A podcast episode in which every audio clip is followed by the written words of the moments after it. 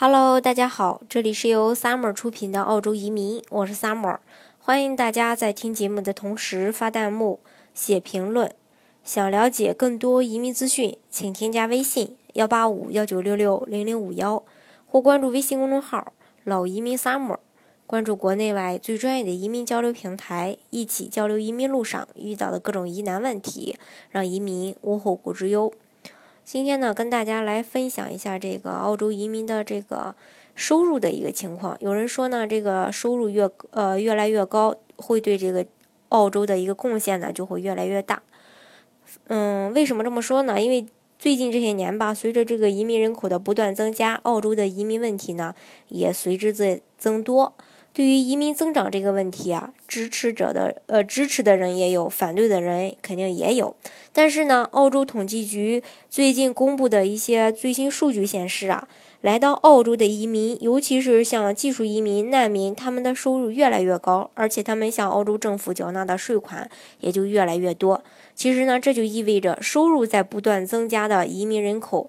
为呃这个收入在不断增长的这个移民人口啊，为澳洲发展所做的贡献呢，就会越来越大。澳洲论坛在二十三日的时候就报道了，说这个根据澳洲统计局公布的数据显示，从二零一零年以来，澳洲移民人口的平均收入增长了百分之四点九，略高于澳洲所有纳税人口的收入增幅的百分之四点五。在二零一三年到二零一四年的财年，澳洲移民人口的总收入达到了八百四十亿元，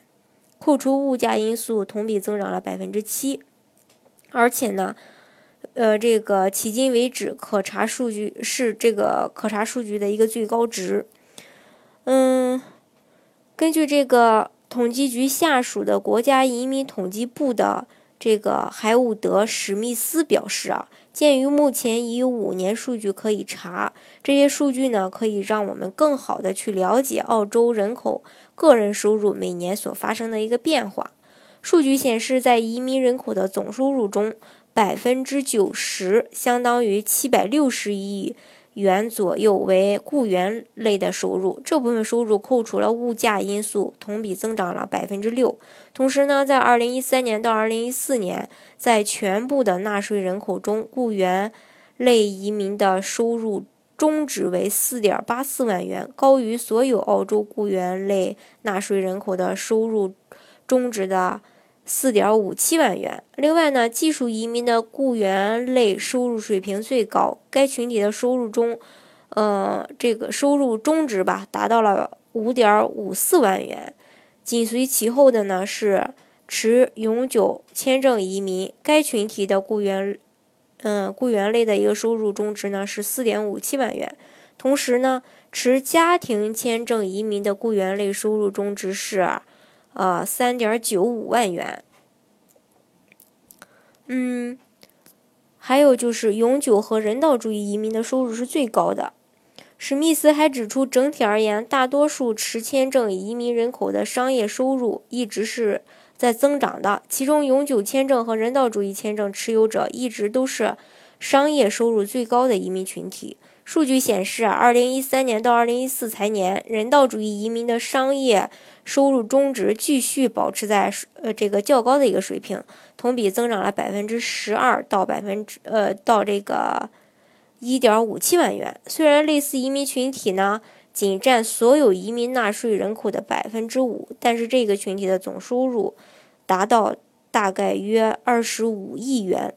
与此同时呢。数据显示啊，来自苏丹的人道主义移民在澳洲全部移民纳税人口中所占的比例最高，达到了百分之十六。这个群体的总收入达到